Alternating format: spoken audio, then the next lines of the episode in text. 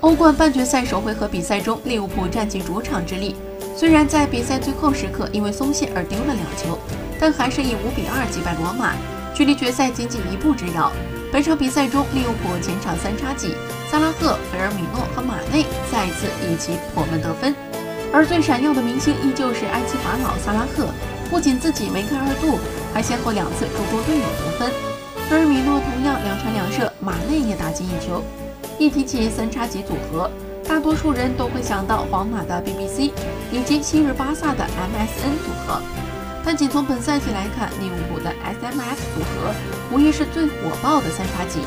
加上对战罗马的比赛中三人包揽五球的表现，在欧洲五大联赛堪称最强的三叉戟组合。